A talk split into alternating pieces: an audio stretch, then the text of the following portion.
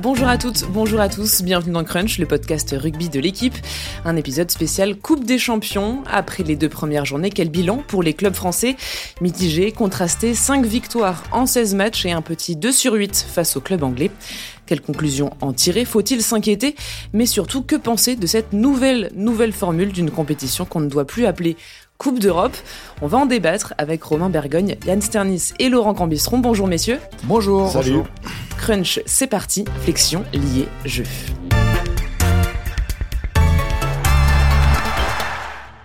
Le format de la Coupe des Champions a encore changé cette année. Fin du système à deux poules, quatre groupes de six, mais tout le monde ne s'affronte pas. Les clubs français ne peuvent pas se rencontrer. Les quatre premiers de chaque poule se qualifient pour les huitièmes de finale, ce qui fait quand même beaucoup de qualifiés.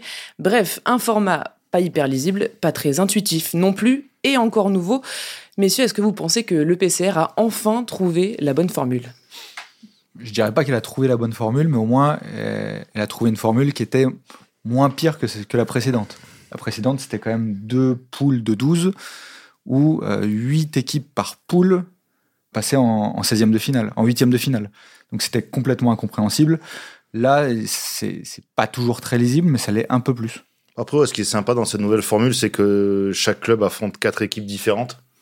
Donc ça, au moins, ça a l'avantage d'un peu niveler les choses, parce que dans l'ancienne formule, on, on jouait deux fois le même adversaire, euh, deux équipes différentes, grosso modo. Donc dans les mêmes poules, euh, il y avait un premier euh, qui n'avait pas affronté les mêmes équipes que le deuxième. Enfin bon, c'était illisible. Donc là, ça fait des bonnes oppositions pour les clubs français parce qu'ils affrontent en gros souvent deux équipes anglaises, une équipe de l'URC et une équipe de euh, il m'en manque une. Enfin bon, voilà, ils affrontent des équipes de, de, différents championnats, donc ça fait un truc un peu plus euh, complet. Et après, ce qui est bien, c'est qu'ensuite, il y a des huitièmes de finale secs. Parce qu'à un moment, ils avaient commencé à mettre des huitièmes de finale aller-retour euh, pour des quarts de finale secs. Enfin bon, euh, même moi, je me souviens plus à force, mais euh, voilà, c'était compliqué. Donc au moins, c'est un format assez clair. Après, moi, j'avoue, je suis un nostalgique de l'ancienne formule 6 poules de 4 et des quarts de finale direct. Mais bon, c'est vrai que c'était, ça faisait moins de matchs c'était quand même plus c'est un format où dès qu'il y avait une défaite en phase de poule, c'était c'était fini quoi. Oui, parce que là, les quatre premiers de chaque poule de 6 passent en huitième, donc il y a quand même de grandes chances de se qualifier. Ouais, la carence, c'est toujours que c'est pas très sélectif.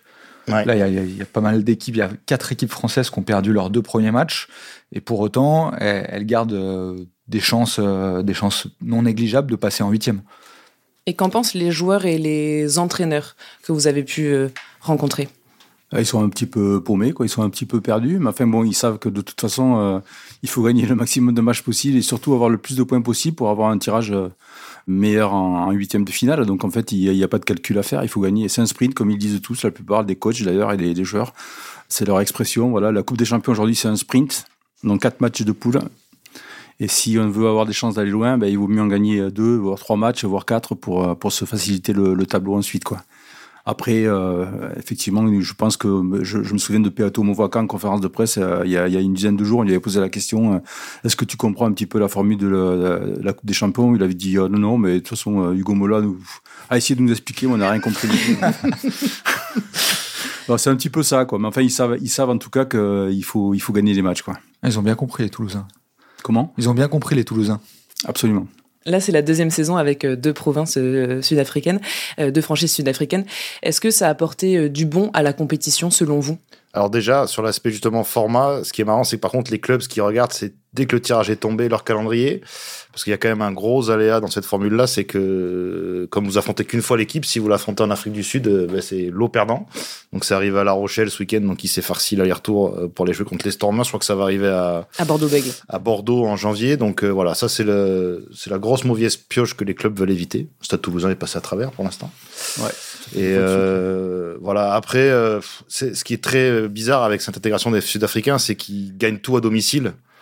Autant parce que eux mettent leurs meilleures équipes à domicile et que les équipes qui font le voyage, je crois que La Rochelle est la première exception d'équipe qui vient vraiment avec sa grosse équipe en Afrique du Sud, mais souvent les équipes voyagent plutôt léger en Afrique du Sud, donc eux engrangent des points. Et c'est un peu l'inverse en Europe où, euh, bon, j'ai pas les stats exactes, mais ils ont pas beaucoup gagné euh, sur le continent européen. Donc, euh, du coup, ça, en, phase de poule, ça fait un format assez déséquilibré pour eux parce que c'est un peu difficile de les juger. Et après, en phase finale, de se souvenir de l'an dernier, euh, bon, il n'y avait aucune équipe qui était qualifiée en demi-finale. je crois que Toulouse en avait battu deux en huitième et en quart, et ça c'était plutôt plutôt bien passé. Donc bon, c'est assez sur l'aspect, ça doit relever le niveau de la compétition. Moi, j'avoue, je suis assez assez mitigé pour le moment, quoi. Après, sportivement, ça apporte au moins quelque chose d'un peu nouveau. Mhm. Les, les, équipes européennes se déplacent là-bas elles vivent quelque chose qu'elles n'avaient jamais vécu, elles affrontent des joueurs qu'elles n'avaient pas l'habitude d'affronter en club. Il y a, au moins cet aspect positif. Après, euh, pour tout le reste, écologiquement, euh, logistiquement, c'est quand même euh, pas loin du catastrophique d'avoir ces, franchises-là. Justement, écologiquement, c'est un des gros points noirs de cette nouvelle organisation. Est-ce que de, de ça, les entraîneurs et les joueurs en parlent? Je crois que certains en parlent. Je crois que Clément Castès, le, pilier du Stade français, en a parlé l'autre jour. Si on leur pose des questions, ils vont en parler. Après, il n'y aura pas beaucoup de prise de parole euh, d'eux-mêmes. Quoi. Et que répondent les instances, le PCR, face à ce problème-là? Elle répond que cette intégration est faite, qu'elles savent que cette compétition, euh, c'est un un cirque qui, euh, qui, qui, voyage. Donc, euh, ils assument le, une partie du coût écologique et ils essayent de, de faire en sorte que d'avoir d'autres aspects qui peuvent, qui peuvent réduire le, le, bilan carbone de ces déplacements ça reste, euh, ça reste un peu du gadget, quoi. Après, on a vu des trucs hallucinants quand même la saison dernière. Je me rappelle de, de vidéos qui passaient sur les réseaux sociaux. Où on voyait des joueurs sud-africains qui voyageaient en classe économique euh, parce qu'ils voyageaient tellement, des escales à Istanbul euh, pour revenir après en Europe. Enfin bon, et ça crée quand même des, des choses assez hallucinantes. Moi, je me rappelle que l'année dernière, Montpellier, ils jouent en huitième de finale à Exeter. Et en fait, ils savent que s'ils se qualifient, ils jouent la semaine d'après en quart de finale. Alors, je sais, je crois que c'était les Stormers. Donc, il fallait qu'ils repartent par Londres sans passer par Montpellier pour aller voyager et jouer six jours plus tard un quart de finale de Coupe des Champions au Cap, du coup, contre les Stormers. Inconsciemment, les mecs se disaient, euh, franchement, si on perd, on sera déçu, mais ce sera pas une mauvaise nouvelle, euh, ni pour nous, ni pour la planète. Bon, du coup, c'est les Stormers qui étaient revenus sur le continent pour jouer, etc. Donc ça, sur, sur en Europe pour jouer, etc. Donc ça changeait pas trop le problème. Mais euh, à part une solution qu'on a pu voir, je crois qu'il y a une franchise en challenge qui joue en Europe. Les Cheetahs, ouais. Voilà, qui joue à Amsterdam. Aux Pays-Bas. Ça, exactement. Ça ouvre de nouvelles frontières encore. Donc ça peut être une solution pour réduire les déplacements, mais sauf qu'humainement, pour les mecs qui sont censés jouer en Afrique du Sud, euh, bon, s'ils jouent toute la saison en Europe, euh, par rapport à leurs proches, leur famille et même leur cadre de vie, c'est quand même pas, c'est quand même pas l'idéal. Après, ils essaient de, de, mettre à profit les déplacements en Coupe d'Europe pour les faire jouer en championnat celte, non, à peu près dans les mêmes périodes, pour éviter trop d'allers-retours. En URC En URC, ouais. Ouais, ouais, ouais. ouais ils font des longs, ils font essayer de faire des longs mm. séjours en Europe pour que ça, ça coïncide, mais bon, ça fait quand même des, ça fait quand même des sacrés allers-retours en avion, quoi. Tout à fait. On va maintenant parler des Français. Où en sont-ils euh, après euh, deux journées? Beaucoup de matchs à rebondissement, à suspense ce week-end encore. Mais à la fin, c'est souvent les Français qui perdent. Quatre clubs tricolores euh, avec deux défaites en deux journées. Toulon, le Racing 92, le Stade français et La Rochelle, le double champion en titre. Les Rochelais ont craqué en fin de match, défaite 20 à 21 face aux Stormers. Ces deux défaites en Coupe des Champions pour La Rochelle avec celle contre le Leinster la semaine précédente, est-ce que ça veut dire que La Rochelle va mal? Yann, toi qui les suis euh, tout au long de l'année. En tout cas, ça ne veut pas dire qu'ils vont bien. Ah, c'est une belle réponse de Normand. non, mais en top 14, c'est vrai qu'ils ont eu du mal à décoller. Ils avaient, comme, euh, comme Toulouse, beaucoup d'internationaux qui n'étaient qui étaient pas là. Les internationaux ont repris, ils ont du mal à se mettre dans le rythme. En top 14, ils sont sur un bilan qui est, euh, qui est négatif. Ils sont seulement 9e. Et ils espéraient retrouver de l'élan avec la Coupe des Champions où ils se retrouvent dans une, dans une poule qui est, qui est très relevée. Et ils pensaient que justement affronter le Leinster qu'ils ont, qu'ils ont joué lors des deux dernières finales de Coupe des Champions pouvait, pouvait les booster. Ils ont perdu euh, leurs deux premiers matchs.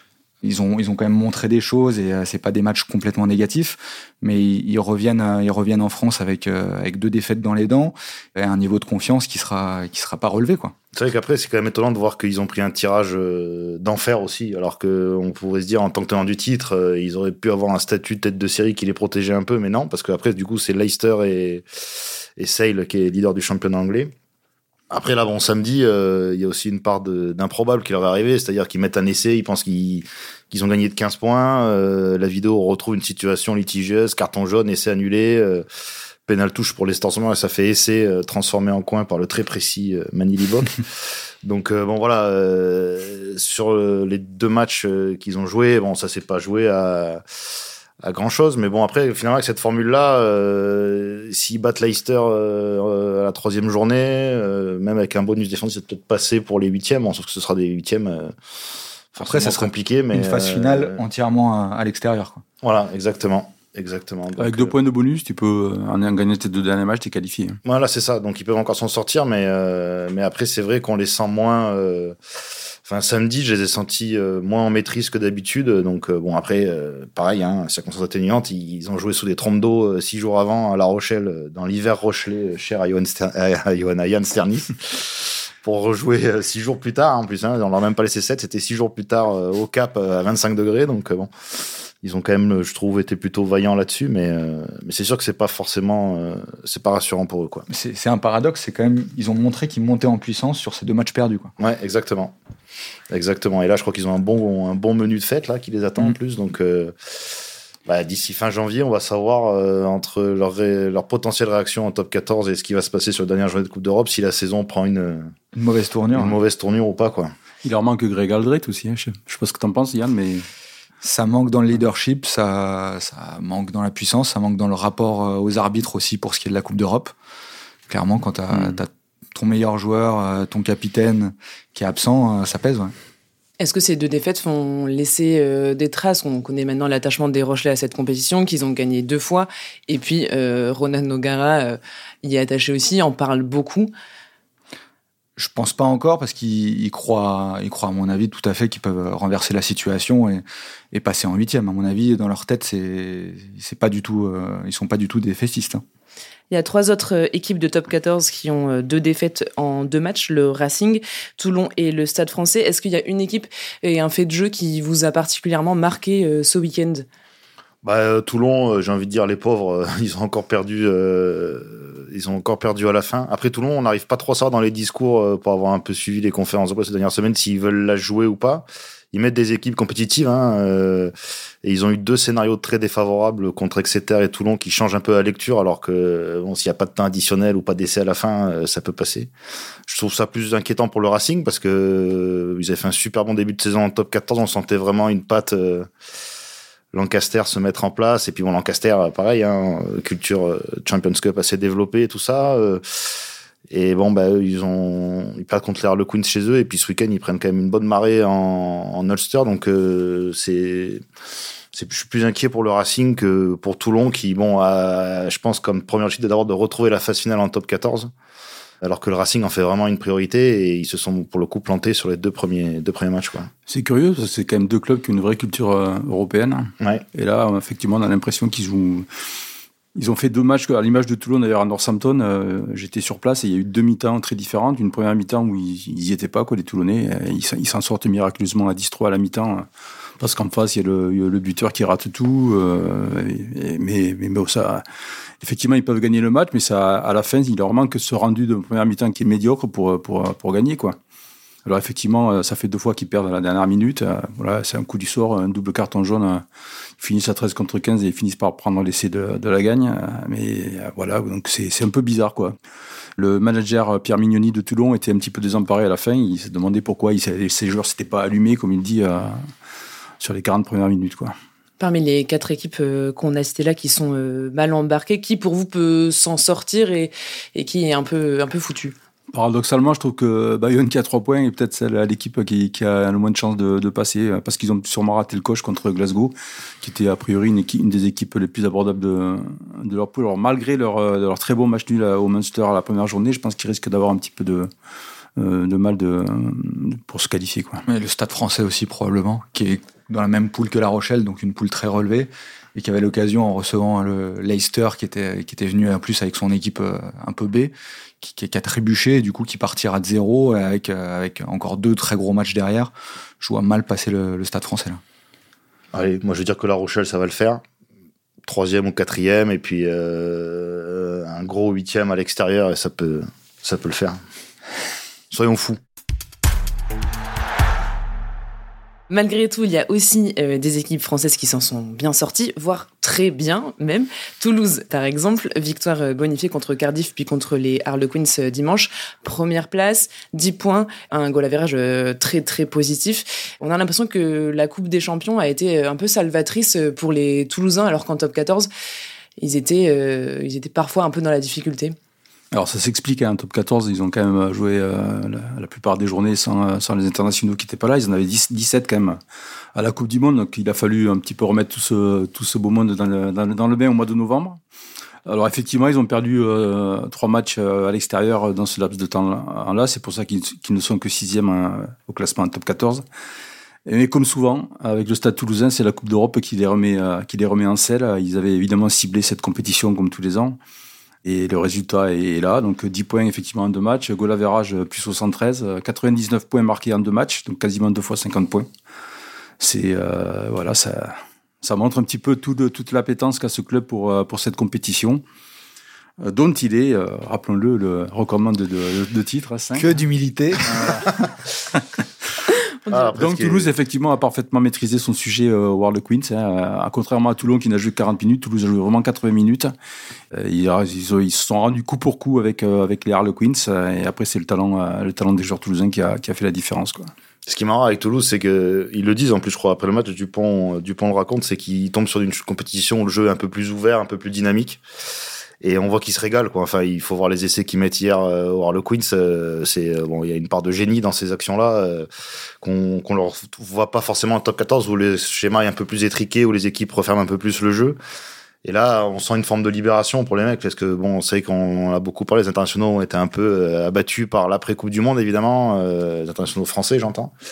Et là, du coup, bon, bah, ils sont retournés dans, dans, la réalité du top 14. Bon, ça va, ça vient, tout ça. Et là, ils retrouvent une compétition où ils peuvent un peu s'exprimer.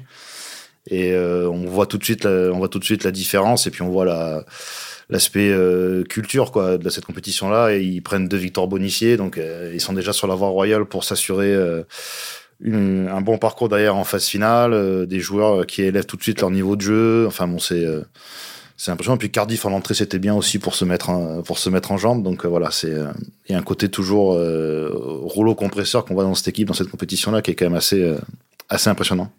Et comptablement, ce qui est intéressant, c'est qu'ils ont pris 10 points sur 10. Ils peuvent, ils peuvent quand même espérer en prendre, enfin tout gagner et s'éviter un, un, déplacement sur sur un quart ou une demi, sachant que les, les, deux dernières demi sont déplacées au Leinster. C'était l'objectif. Hein, ils sont comme dit souvent Hugo Mola, ils ont payé pour apprendre qu'il fallait vraiment euh, avoir un maximum de points, sortir euh, si, si, possible dans les deux premiers des, des 16, puisque maintenant ils vont être classés de 1 à 16, les, les qualifiés. Il y aura une formule de huitième de finale, premier contre 16, 2 contre 15, etc. Donc là, Toulouse était premier à l'issue de la première journée. Il est toujours premier à l'issue de la deuxième journée, juste devant l'UBB d'ailleurs. Alors effectivement, si les clubs français sont, euh, sont un peu au fond, au fond du trou en Coupe des Champions, malgré tout, les deux premiers au classement aujourd'hui, c'est Toulouse et l'UBB avec 10 points chacun et Basse euh, qui a également 10 points et, troisième quoi. Pour en revenir au jeu des Toulousains, donc on a vu beaucoup de relances, beaucoup de jeux à la main, des relances depuis l'embut, ils ont un peu tout tenté. C'est une volonté de base de jouer ces matchs euh, européens comme ça? Absolument, surtout au Harlequin parce qu'ils savaient justement que c'était une équipe euh, très joueuse, donc ils auraient des, des espaces et, et, l'occasion de, de, mettre à profit, leur, à profit leur qualité sur les contre-attaques. Et donc l'objectif clairement c'était de marquer 4 essais. Ils avaient déjà visé le bonus, qu'ils perdent ou qu'ils gagnent, il fallait qu'ils marquent 4 euh, essais pour au moins avoir un point. Euh.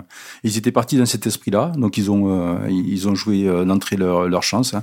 Je me souviens d'ailleurs d'une pénalité dans les 22 Toulousains que joue Antoine Dupont à la main dès les premières minutes, alors qu'ils sont à 14 contre 10. Pitaki venait de prendre son carton jaune. Donc un choix très risqué. Hein. D'ailleurs, ça s'est pas bien terminé sur le coup, mais en tout cas, ça montre au moins l'état d'esprit de, de, cette équipe euh, sur ce match-là. Ils n'ont pas arrêté de jouer, euh, à relancer. Euh, les essais sont, sont, magnifiques, notamment celui de, le, de Barassi, le second, là, qui part vraiment d'une relance de, de Kinghorn dans ses propres 22, alors qu'il est sous pression. Il peut dégager au pied, mais il choisit de faire une passe, à, je crois, à Ramos, et derrière, ça enchaîne de façon remarquable. Sur ce match qui était particulièrement plaisant entre Toulouse et les Harlequins, est-ce qu'il y a un ou des joueurs qui vous ont séduit particulièrement? Bah, euh, la, paire de centre, j'ai beaucoup aimé la paire de centre parce qu'on à la fois euh, défensivement et offensivement d'ailleurs. Pierre Lubarati, ça fait deux, matchs qu'il est vraiment euh, au top. En forme internationale, je dirais, étant donné que les autres centres français sont, sont pas forcément euh, très très bons euh, depuis le, retour de la Coupe du Monde. Je pense qu'il peut avoir sa chance euh, dès le début du, prochain tournoi. Et puis évidemment, Pita Aki, quand il est à 100%, c'est vraiment un super, super joueur capable de, de solidifier évidemment la ligne défensive du Stade Toulousain, mais aussi de, de jouer juste avec des passes avec une dextérité folle et, et une capacité d'accélération aussi magnifique. Donc euh, les deux joueurs là au centre ont vraiment stabilisé le milieu de terrain. C'est un petit peu ce que souhaitait d'ailleurs Hugo Mola. Il a beaucoup densifié ce milieu de terrain avec d'ailleurs deux remplaçants qui sont euh, des centres aussi, ce qui n'était pas forcément le cas avant. Sinon après euh, Meafou, toujours euh, exceptionnel dans, dans, dans, le combat. Movaka, Très très bon Moraka, le, seul, le seul qui a capable d'être descendu de son nuage de la Coupe du Monde. Ouais. ouais. Et puis euh, j'ai bien aimé aussi le petit Dimitri Delib sur une Elbe qui, qui, jouait son premier match depuis le mois d'avril et qui a été vraiment performant, euh, surtout offensivement, avec des, des percées euh, souvent magnifiques. L'autre équipe euh, qui se porte bien en Coupe des Champions, tu l'as dit, euh, Laurent, c'est Bordeaux-Bègles, premier euh, de sa poule, 10 points aussi. L'UBB a impressionné par son jeu contre Bristol, notamment sur les lignes arrières aussi. Est-ce que l'UBB a enfin trouvé son jeu? C'était compliqué en début de saison, comme Toulouse? Là, ça y ressemblait quand même. Ils ont vraiment un potentiel offensif sur leur ligne de trois quarts qui est, qui est énorme. Et ils l'ont pleinement exploité sur ces deux matchs de Coupe d'Europe ils ont des individualités quand même. Euh, enfin, à chaque poste, c'est hyper impressionnant, quoi. Et quand ils arrivent à se trouver, ça peut, ça peut aller très vite. Après, euh, je crois que c'était il y a quoi, deux, trois saisons, ils avaient très bien démarré aussi en Coupe d'Europe et derrière, euh, ils avaient un peu pataugé, donc ça demande confirmation. Après, oui, ils jouent les Saracens euh, à, à, Bordeaux euh, la troisième journée et ils vont chez ouais. les Bulls, on en a déjà parlé oui. en Afrique du Sud. Donc c'est bien qu'ils aient pris 10 points parce que oui, ça un, leur un calendrier assez euh, voilà, ça leur assure la qualif. Là, c'est vrai que de faire cette perf là au Connard à la première journée et de après Bristol, bon, j'ai pas vu le match, mais il semble que c'était pas la meilleure équipe non plus. Euh, non, ils avaient fait tourner, en face, mais c'est un peu, je trouve que c'est un peu comme Toulouse, quoi. Dès qu'il y a un jeu un peu plus euh, aéré, ouvert, dynamique qu'on leur propose, bon, voilà, eux pour le coup. Avec la ligne de trois quarts qu'ils ont, la charnière Lucu Jalibert, euh, Damien Penaud et Bielbiaré sur les ailes, euh, bon bureau salarié, enfin bon, euh, Moefana de Moefana, voilà, enfin il y a il y a tout ce qu'il faut pour pour briller là-dedans, donc euh, tant mieux pour Bordeaux. Ouais, je crois que leur plus grosse perte c'était une demi-finale il y a deux il y a deux ans. Oui. Là, ça fait deux saisons que c'était un peu plus compliqué. Bon, la dernière, il y avait un contexte complètement différent sportivement avec le départ d'Urios et tout ça, mais mais euh, tant mieux si Bordeaux se, se découvre aussi un parcours européen, pourquoi pas, on prend. Hein. Entre les joueurs que tu viens de citer, Romain, et ceux que tu as cités, euh, toi, Laurent, ça fait beaucoup d'internationaux de l'équipe de France. Le tournoi approche. Est-ce que c'est rassurant pour ces joueurs-là? Ils se sont remis de la Coupe du Monde?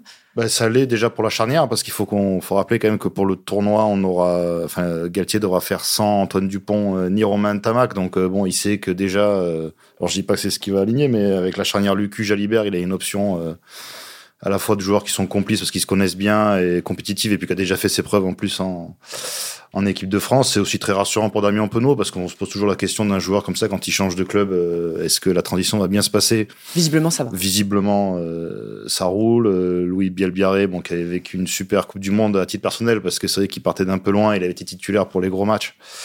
Bon, il a pas, j'ai pas l'impression qu'il ait perdu ses qualités non plus. Donc euh, voilà. Et même Moefana, c'est vrai que lui, par contre, on était plus dans le doute après sa Coupe du Monde et même depuis ces derniers mois euh, en équipe de France et de devoir retrouver de la, confiance en club, c'est toujours, euh, c'est toujours bon à prendre, sachant qu'au centre, bon, il y a, ça fait partie un peu des doutes qui vont arriver sur ce tournoi-là, savoir si on repart sur du Danti, grosso modo, euh, en 12 ou si on ouvre d'autres options. Pierre-Louis Barassi en fait partie maintenant. Il y aura Moefana aussi. Il y a Emilien Gaëton qui va arriver. Donc voilà, c'est bien de, d'avoir plusieurs options. Et si Moefana en refait partie, c'est forcément une bonne, une bonne nouvelle. Et pour le poste derrière, il y a Romain Buros qui s'est aussi montré. Qu'est-ce que vous en pensez? Est-ce qu'il aurait une chance d'être dans la liste? Alors, je sais pas ce qu'en pense Lolo, mais pour être titulaire, ça paraît compliqué parce qu'il y en a un qui a bien en place, c'est Thomas Ramos. Même si joue ouvreur là depuis euh, ouais, un mois. Mais... Exactement. À moins qu'il joue ouvreur en équipe de France, mais euh, ça m'étonnerait. Et euh, il peut y avoir match.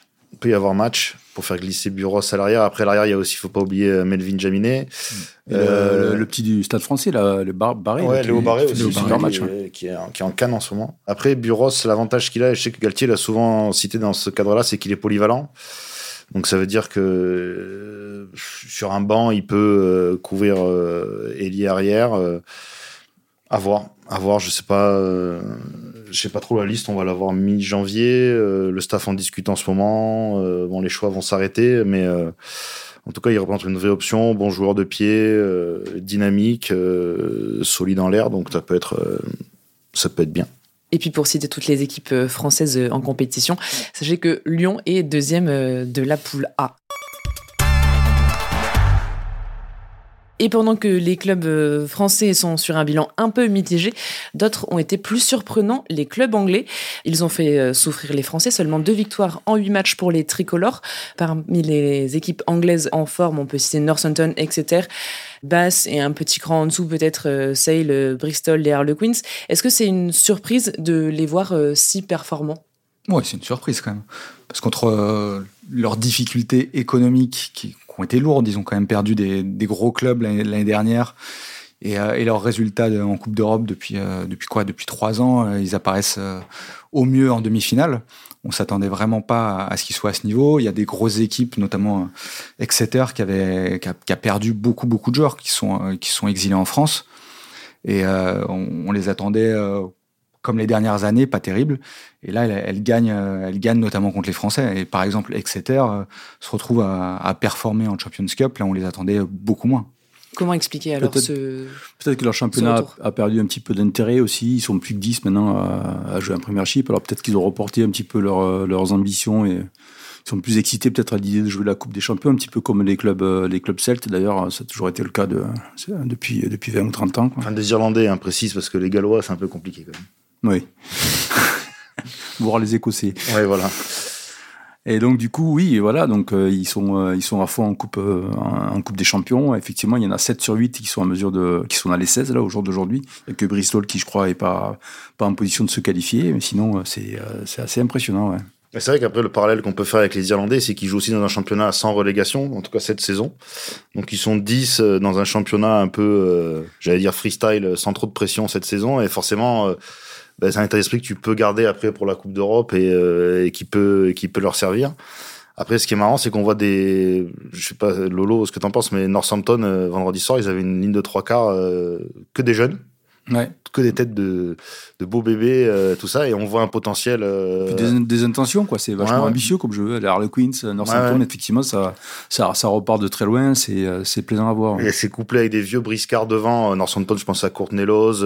voilà, enfin, il y a des et du coup, ça fait une bonne, euh, une bonne mayonnaise. Et c'est vrai que le fait de plus avoir un championnat aussi excitant et surtout du, en gros, c'est vrai que ça leur fait une championnat de 10 équipes. Euh, bon, ça leur libère quand même pas mal de temps et d'énergie pour la, cette compétition-là. Donc c'est pas mal. Je crois qu'ils n'ont pas coupé non plus pendant la Coupe du Monde. Donc ce qui leur a permis aussi de prendre des automatismes, pas d'avoir cet effet euh, coupure-là qui a eu le top 14 pendant pendant deux mois. Donc après, il faudra voir sur la longueur. Après, je pense que les Saracens, on peut les compter dans les potentiels demi-finalistes. Les autres, on verra sur la, sur la longueur de la compétition. Mais en tout cas, c'est vrai que c'est une bonne. Euh, entre eux et l'équipe nationale à la Coupe du Monde, c'est des, des, bonnes surprises. Oui, c'est un espoir pour le renouvellement aussi de l'équipe nationale. Bah, ils, sortent des jeunes, là. Donc, euh, ils font jouer des jeunes, ils les sortent. Euh, ils, ont, ils vont surfer quand même sur leur, leur demi-finale de Coupe du Monde. Ouais, je pense que c'est. Ils peuvent être ambitieux, là. Ils seront compétitifs, oui, c'est sûr, quoi. Après, est-ce qu'ils seront en mesure de gagner le tournoi? Je sais pas. Je pense qu'ils sont encore un, tour en dessous de l'Irlande et des Français, mais bon. Et après, il y a une sacrée génération qui s'en va aussi, enfin qui s'en va ou qui se met en pause. Il faudra voir parce que Owen Farrell a annoncé qu'il ferait pas le tournoi. Courtney euh, s'en va, donc il, y a, bon, il va y avoir un gros renouvellement quand même dans l'équipe euh, nationale, donc à voir. Mais en tout cas, de ce qu'on voit de, de ces équipes-là, je disais Northampton, la ligne de trois quarts et tout ça, il y a quand même de très bons jeunes. Après, il y aura la question de savoir s'il reconfie les clés du camion à Marcus Smith ou pas, euh, dont on a vu notamment sur le match contre le Racing euh, lors de la première journée. Bon, toujours pareil, hein, le potentiel assez assez fabuleux. Euh, il y aura pas mal de questions à régler aussi en troisième ligne, voilà, pour trouver un numéro 8.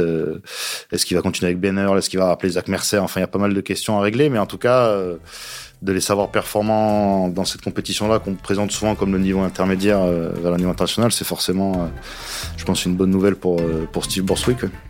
On verra en tout cas ce que ça donne euh, en Coupe des Champions. Ce sera les week-ends du 13 et du 20 janvier pour les deux prochaines journées. En attendant, retour du top 14 et fête de fin d'année.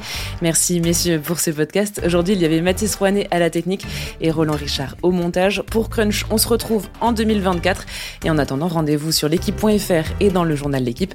Bonne semaine à tous. Salut.